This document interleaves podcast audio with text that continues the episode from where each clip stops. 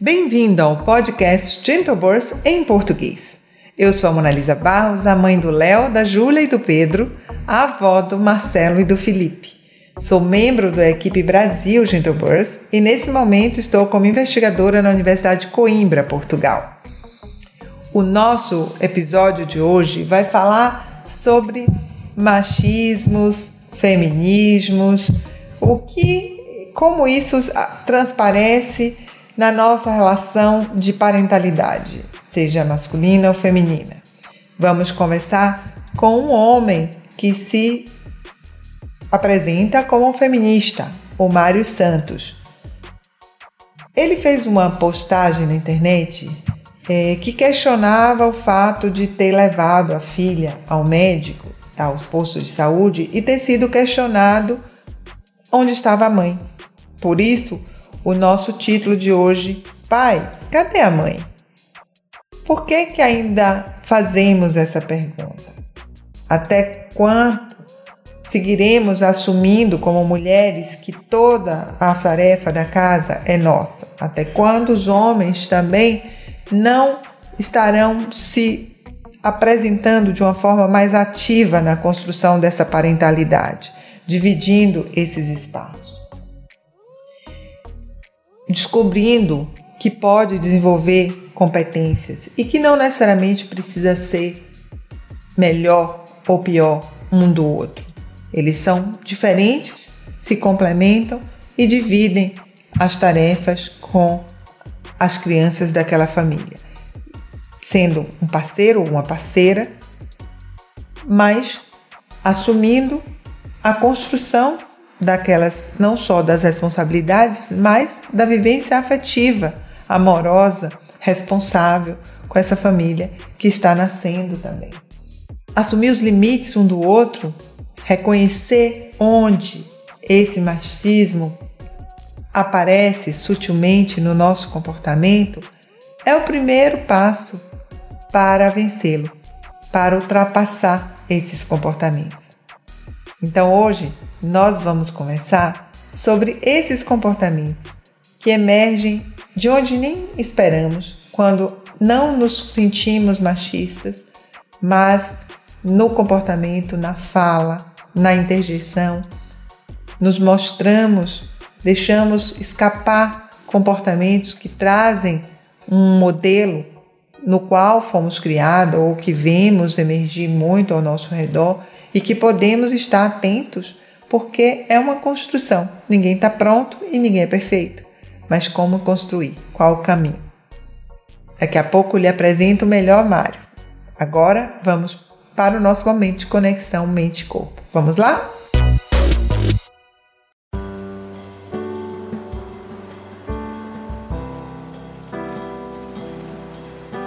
Este é o momento em que nós nos desligamos do que está lá fora para que estejamos presentes integralmente aqui e agora. Eu vou pedir para que você sente-se com os pés plantados no chão, coluna ereta, abdômen relaxado, encaixando os ombros no esquadro do corpo, esticando para ficar bem longe das orelhas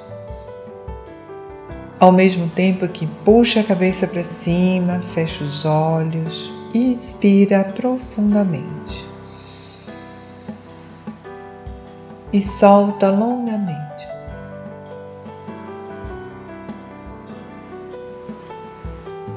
Inspira longamente,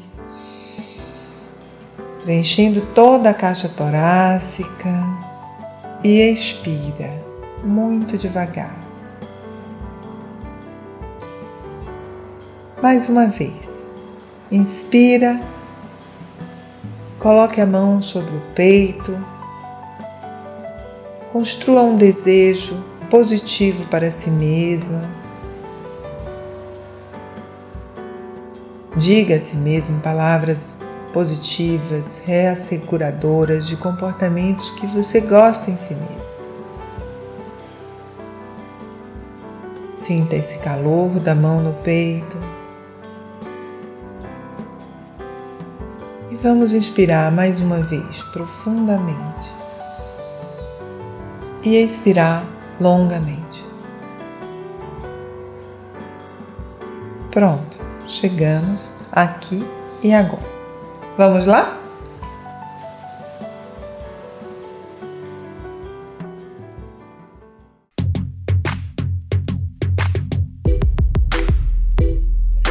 Vamos começar aqui com o nosso convidado, que é o Mário Santos. Ele é pai da Clarice e da Salomé. Ele é sociólogo da saúde, lisboeta, mora em Lisboa, Portugal é feminista, ativista dos direitos humanos do nascimento, ele é investigador também na Escola Nacional de Saúde Pública e nos deu a honra de estar aqui conosco em nosso podcast. Mário, muito obrigada pela sua presença e generosidade de estar aqui conosco. Obrigado eu pelo convite e pelo desafio. É? Sempre um desafio interessante falar assim um bocadinho sobre, sobre a minha perspectiva e sobre a minha visão, mas também sobre aquilo que eu tenho pesquisado e que, tenha, tem, e que me tem ajudado muito nesta, nesta reflexão sobre a minha própria experiência de, de parentalidade. Pois é, que legal. Eu vi uma postagem sua e fiquei muito é, emocionada de ver a visão paterna de ter ido a, um, a algum lugar com a sua filha e alguém ter perguntado onde estava a mãe e toda a reflexão que você fez a partir disso. É, qual, que, que, reflexão é essa? Divide conosco aí com quem está nos ouvindo o que, que provocou em você essa indagação. Sim, foi, foi por acaso uma, foi um caso muito, muito interessante, porque às vezes nós, um, principalmente nas redes sociais, há muito a tendência para incendiar, não é? Para, um, e acho que aquele foi um exemplo muito interessante, porque se calhar teria sido mais fácil, teria sido incendiar tudo aquilo e, e, e reclamar. Um, e nós, às vezes, mesmo na nossa vida, mesmo enquanto feministas, às vezes temos esta tendência para, para, para querer, querer, querer uh, rotular também, não é? Caímos nós também na, na rotulagem. Um, eu, eu contava no, no post, contava um pouco da minha, da minha experiência, da minha história, não é? Que eu fui a uma consulta no, no centro de saúde, no posto de saúde, e hum, foi uma consulta de rotina com a minha filha e a minha companheira ficou em casa uh, porque estava a trabalhar e estava pronto, a trabalhar no seu, a, terminar o seu doutoramento, porque por acaso aquela semana foi uma semana particularmente difícil e trabalhosa. Um, e pronto, eu não foi assim uma coisa que tenha, tenha havido assim uma grande reflexão sobre isso. Ok, tu estás mais apertada com trabalho e portanto vou eu e está tudo bem. E fui. E, e, nós às vezes brincamos com isso, hum, com esta coisa do então onde é que está a mãe, onde é que está o pai, mas nunca, na verdade nunca me tinha acontecido. Um, e às vezes eu não tenho assim resposta pronta para dar, não é? Não tenho assim uma resposta para, para quando as pessoas me fazem certas perguntas e só depois de uma reflexão é que eu consigo dar. Mas para esta eu acho que já tinha uma resposta muito pronta.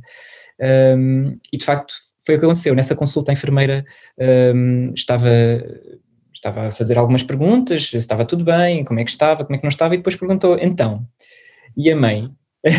e eu, e eu não queria acreditar que aquilo, nunca, eu nunca pensei que aquilo realmente me fosse acontecer, primeiro porque nós temos sempre tentado ir os dois a estas consultas, porque é, dá jeito, porque temos essa possibilidade também, é, uma, é um privilégio também termos essa possibilidade de irmos, de irmos os dois, um, e esta foi a primeira vez em que eu fui verdadeiramente sozinho, porque temos ido sempre os dois. Então ela perguntou: então e a mãe? Onde é que está? Eh, não, eu primeiro respondi: está bem, obrigado. Até por causa disto, né, do Covid e tudo mais, e ela estava, isto foi numa sequência dela perguntar: um, está tudo bem lá em casa, não há ninguém doente, um, então e a mãe? Eu disse: a mãe está bem. Ah, mas, mas está em casa? Sim, está em casa, está a trabalhar. Mas está tudo bem com ela? Sim, está tudo bem. Ah, é só para perguntar como veio o pai. Eu disse: então, mas, mas sim, mas está tudo bem, é o normal. E depois fiquei assim um bocadinho sem saber o que é que havia de responder ou de dizer mais e perguntei, então, mas também perguntam isso quando é. Não, primeiro até, até disse mesmo acho estranho estar-me a fazer esta pergunta, não é? Porque é, que, porque é que está a perguntar pela mãe? E ela disse que, não, não, mas eh, estou a perguntar porque é estranho vir o pai, é pouco habitual vir o pai, e até já tivemos uma situação em que veio o pai porque a mãe estava presa. Eu achei aquilo, achei aquilo tão caricato. Um, mas moral, moral desta história toda, é que seria de facto eu incendiar esta, esta situação, não é? E dizer, olha como está aqui este machismo e esta, os profissionais de saúde não acolhem os pais, não acolhem os homens. Mas a verdade é que toda aquela, toda aquela conversa, toda aquela consulta, foi uma consulta muito acolhedora, foi uma consulta onde aquela profissional foi, foi bastante atenciosa, foi bastante gentil. E ela perguntou aquilo com uma verdadeira curiosidade. Um, não perguntou aquilo com aquilo que nós mais facilmente, se calhar, dizemos que é machismo, não é? De dizer que o pai não é capaz. Um, não havia essa intenção, pelo menos. Mas é, esse comportamento tão introjetado de que aparece primeiro a mãe reflete também uma construção cultural de que essa responsabilidade deve ser assumida pela mulher. Tal e qual, tal e qual. E é a questão principal, não é? Que, é que não, não se tratava de culpabilizar aquela enfermeira por ser incompetente e por estar a, a, a perguntar agora onde é que está a mãe, não é? Um, isso até é pouco útil, até porque, inclusivamente, quando eu disse, então, mas faz esta pergunta quando vem a mãe sozinha? E ela disse, pois, realmente não costumo fazer. Uh, tem razão, realmente não costumo fazer essa pergunta. Portanto, houve uma reflexão imediata naquele momento por parte daquela profissional sobre, um, sobre o, o viés da, daquela pergunta. Uh, não adiantava de muito estar, em, estar assim a, a, acusar aquela profissional disto ou daquilo, mas acho que é um bom ponto de partida para nós refletirmos sobre o machismo que todos nós temos dentro de, de nós, não é? Um, em pequenas coisas que nós fazemos no nosso dia a dia, um, e nós, enquanto mães, enquanto pais, enquanto família, um, o quanto às vezes estes, estes pequenos marcadores do machismo um, que, não, que não chamamos machismo porque não nos sentimos machistas, mas que são pequenos marcadores que, que, se revelam aqui ou ali e que é bom nós estarmos atentos a eles e sobre o que é que eles significam na verdade. Porque a manifestação ela é sutil, né? Ela é, ela escapa assim da, como um comportamento absolutamente normal.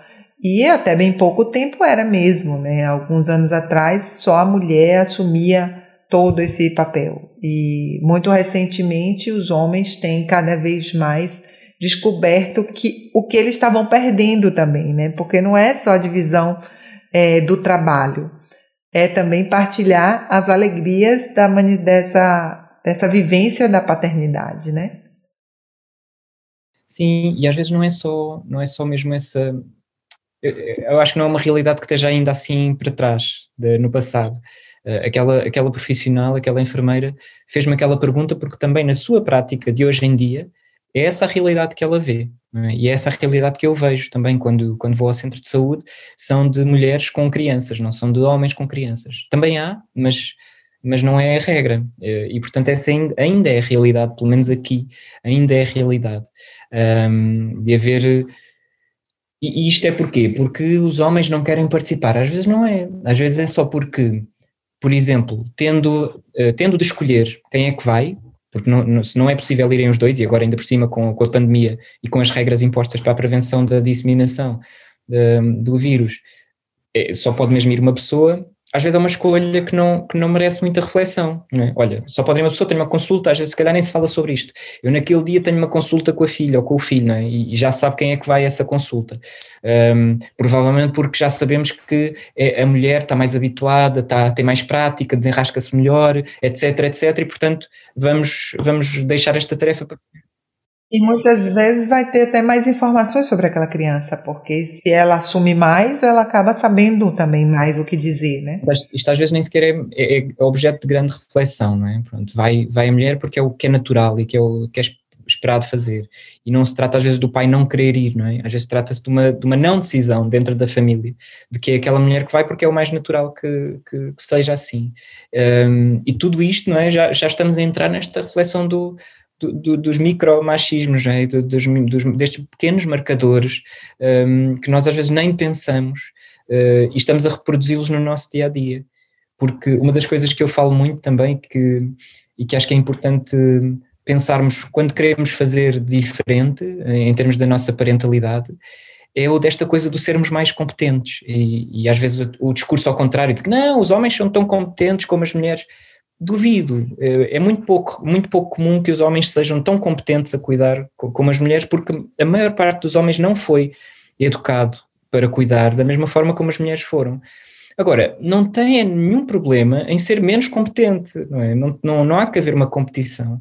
E, e, com certeza aqui em casa eu sou mais competente a fazer algumas coisas, a minha companheira é mais competente a fazer muitas outras, mas às vezes não vai tão bem feito, mas vai.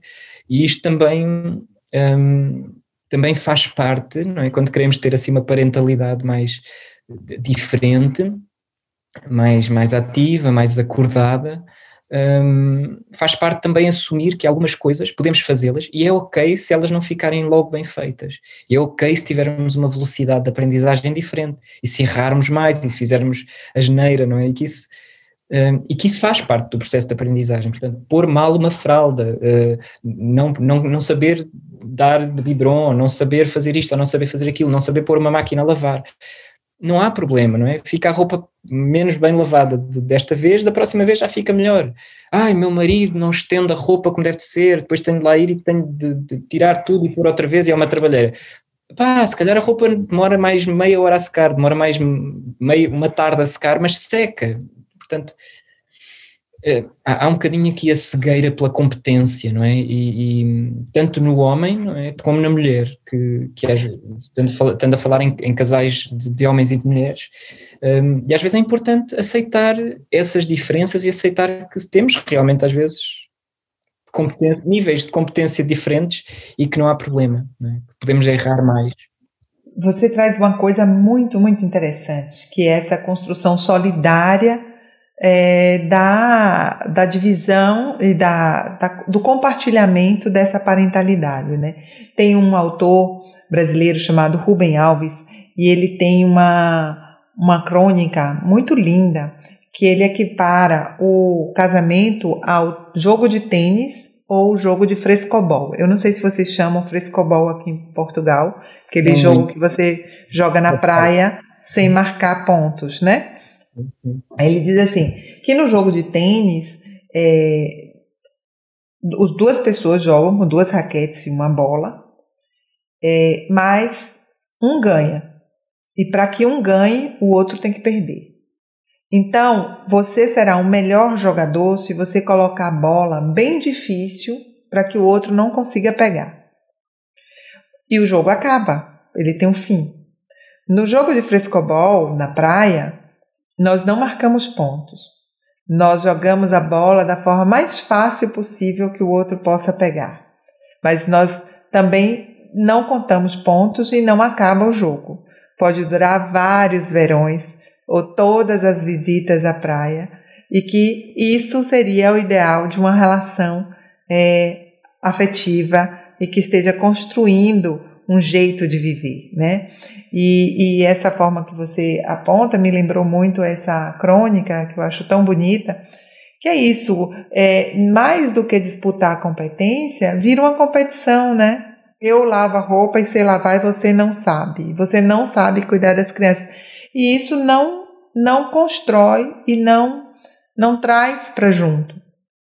Não inclui, né? E, e, e os dois perdem. Sim, não, não quero também pôr o peso, de, mais uma vez, pôr o peso em cima das mulheres, não é? Dizendo que são elas que, que dizem que não, que, o homem não sabe e que o homem, e que, so, e que são as mulheres que vão tirar uh, essas coisas das mãos dos homens, porque não são, nós sabemos bem que, que muitas vezes são os homens que não, que não se envolvem e que não se chegam à frente para fazer, ou então só fazem se for a mulher a dizer ai, vai-me ali fazer não sei o quê, e então o homem aí faz, não é? Mas, mas não, não toma essa iniciativa. Um, acho que é um problema mais complexo do que, do que isso, não é, não é uma questão da mulher deixar ou não deixar. Um, mas, mas acho que há, há estas reflexões para fazer, não é? Não tem de haver uma direção certa, não tem de haver. Uh, acho que é muito, muito útil essa comparação com o frescobol, não é? E também não é, no frescobol não é um que decide colocar a bola mais fácil. Tem que ser os dois, né? Se os dois não jogarem no intuito de que o outro consiga manter-se no jogo, o jogo vai acabar de qualquer forma, né? Preciso, então, não é só a mulher, precisa ser os dois envolvidos ali nessa construção. Mas o que eu estou achando bonito dessa nossa conversa é essa possibilidade dessa construção solidária, sem uma, uma, uma prevalência de poder. Porque quando eu, como mulher, digo você não sabe, É, muitas vezes o homem também diz, mas assim, prover a casa sou eu que faço, então esse poder é meu. É uma disputa de poder, né? E como estamos num outro momento social em que hoje compartimos o poder financeiro, digamos assim, não ainda de forma como gostaríamos de equânime, né, em todo mundo, mas já compartimos mais, precisamos também compartilhar o espaço do afeto, porque essa mulher que cuida e que assume que só ela sabe responder sobre as crianças, ela também é, resguarda esse lugar. Em algumas rodas de, de gestantes, de grávidas que eu conduzo, muitas vezes o pai, quando percebe esse lugar que ele pode ter no parto e na parentalidade, eu já vi alguns homens falarem assim: Mas eu tive esse acesso negado eu fui roubado desse acesso num outro momento, quando tem um primeiro filho, né? E há uma certa, um, um certo é, dor de, de, de, se descobrir ter sido é, alijado desse processo, separado desse processo, por não ter sido dado esse direito, né? E então todo esse processo de humanização de parto, ele não para no parto ele caminha para a construção dessa parentalidade mais equânime, mais justa, mais solidária que você traz. Eu queria saber de você por que, que você se intitula feminista, não sendo mulher. É, eu acho que não tem nada a ver uma coisa com outra. Acho que não. Mal seria se, se o feminismo fosse uma coisa que diz respeito às mulheres, não é? Porque o feminismo é. é os feminismos, há muitos diferentes, não é? há muitas possibilidades de, de ser feminista mas aquele em que eu me identifico mais é um feminismo que promove uma igualdade um, entre homens e mulheres, ou pelo menos que, que, promove ou que sonha com a possibilidade de que um, o facto de, de, se ser homem ou de se ser mulher não defina a nossa posição na sociedade e não defina hum, uma condição de desigualdade ou de, uh, ou de privilégio. Um, e por isso acho que são coisas completamente dissociadas. Acho que é mais comum encontrar mulheres feministas um, por uma questão de, de experiência, é? de pessoas que sentiram, que sentem essa, estão num lugar de desigualdade e por isso um, têm essa necessidade de, de, se, de, se, identificarem como feministas, uh, mas também é ao contrário, também há muitos homens que são feministas e se calhar até não se identificam como tal, porque o feminismo, não sei, parece uma palavra que às vezes é difícil de ser usada e há pessoas que, têm, que fogem de, do feminismo um, ou do uso dessa palavra um, mas, mas a verdade é essa, acho que não tem nada a ver. Ser homem ou ser mulher e, e ser feminista são coisas, são dimensões diferentes. Essa posição sua como feminista ajuda na construção da sua parentalidade? Sim, sem dúvida. Eu, um, e são muitas das reflexões que, que eu partilho um, através das redes sociais, na, na minha página de Instagram, um, são das reflexões que eu faço na prática, no dia a dia, uh, acerca da, da, parentalidade, pensando um, ehm, na, naquilo em que eu sou enquanto feminista e naquilo em que eu sou enquanto pai feminista e naquilo que eu quero passar um, ehm, às minhas filhas, seja por aquilo que eu lhes transmito diretamente, ou pela maneira como, como me relaciono com elas, ou pela maneira como me relaciono cá em casa com a minha companheira. E, porque tudo isso transmite sinais e transmite modelos e transmite um, informação que pode ser importante um, para a sociedade que elas depois vão ajudar a construir no futuro.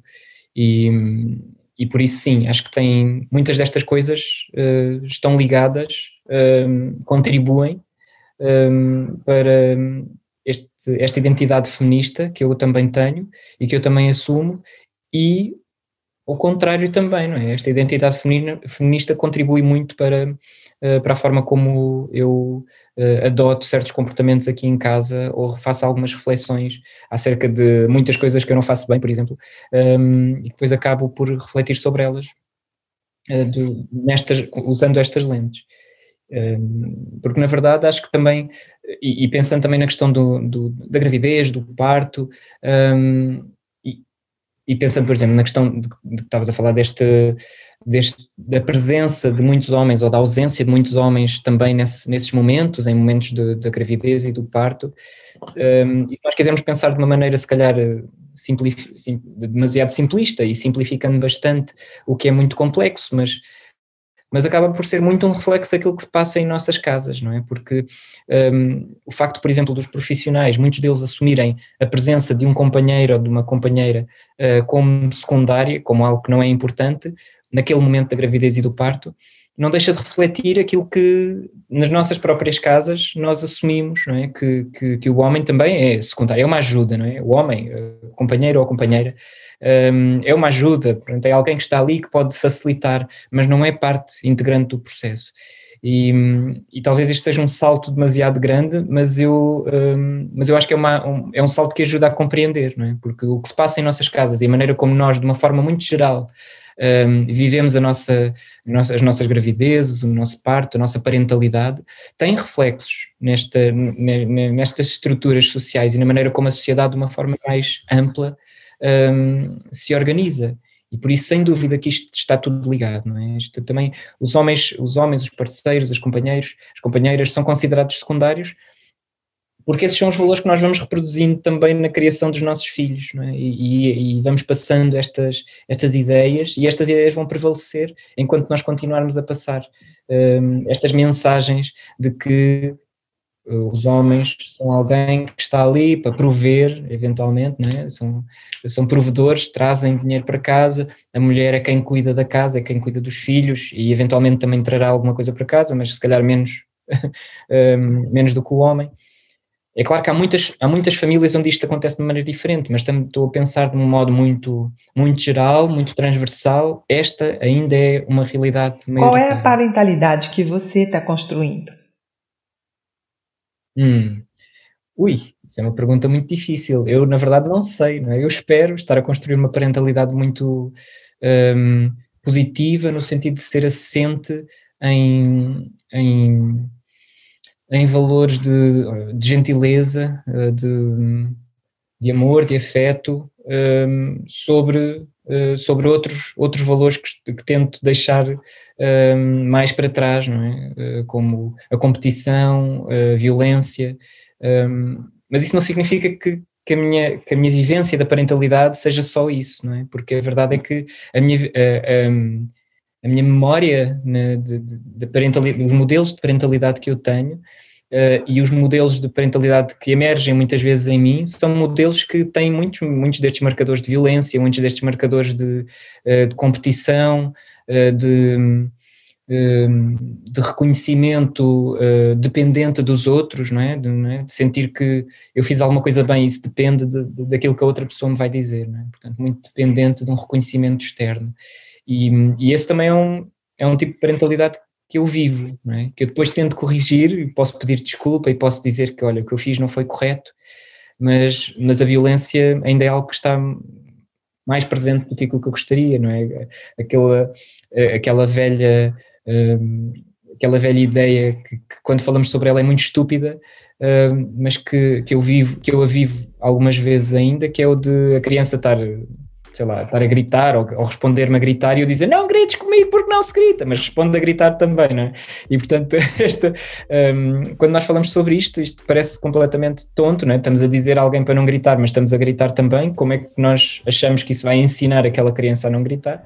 Um, Portanto, acho que é uma, é uma aprendizagem permanente, mas não significa que seja sempre perfeita, porque não é. Acho que é isso, é assumir, é, estou a assumi-la como uma aprendizagem. Que lindo, eu permanente. queria agradecer muito, Mário, é, o papel social que você desempenha, não só na construção do exercício de uma masculinidade distinta daquela que é padrão na nossa cultura, é, mas também por você partilhar no seu portal na, no Instagram essas reflexões que possibilitam que outras pessoas possam também ser provocadas por essas reflexões e perceberem que há a possibilidade de construir novas formas de estar no mundo, especialmente na construção da parentalidade, da qual acredito que a humanidade depende para porque quanto melhor nós construímos esses novos cidadãos, esses novos seres,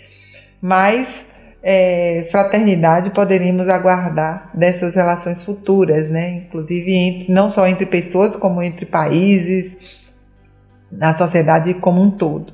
Então, muito obrigada pelo seu tempo aqui, pela sua disponibilidade de estar abrindo para a gente esse pedaço da sua vida. Muito obrigado também pelo desafio, foi muito bom. Obrigado.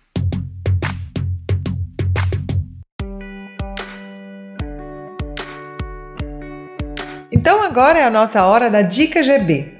Vamos ouvir do nosso convidado, Mário Santos, qual a dica que ele daria para as nossas ouvintes, os homens, as mulheres, as tentantes grávidas. O que, que você recomenda, Mário? Que, que dica você dá?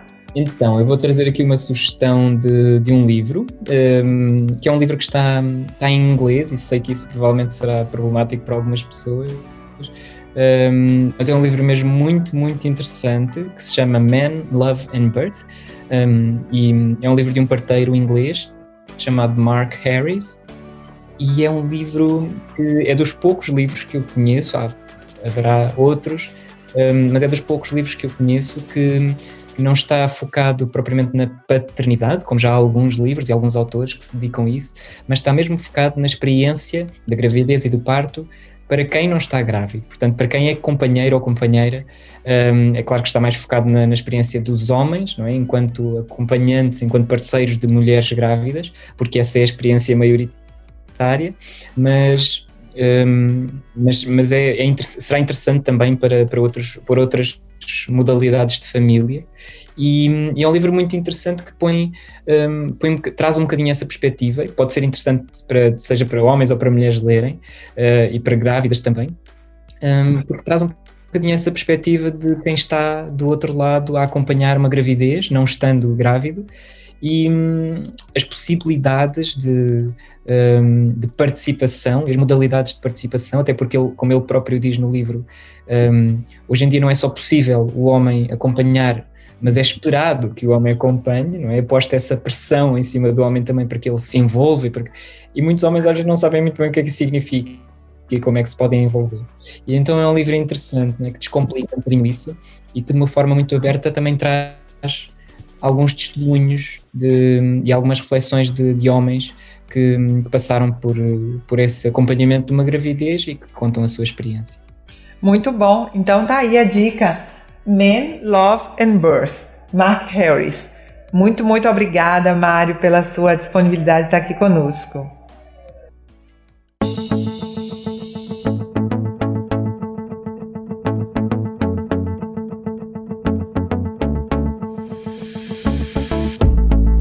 Estamos chegando ao fim. Se você quiser saber mais, baixe o nosso aplicativo Gentle Birth Hypnobirthing de preparação mental e emocional para o parto, disponíveis em iOS e Android.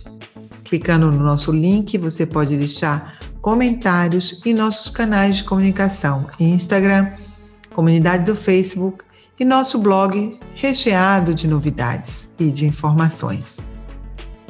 Nos vemos no próximo episódio. Chegamos ao fim calmas, confiantes e no controle das nossas emoções. Até lá!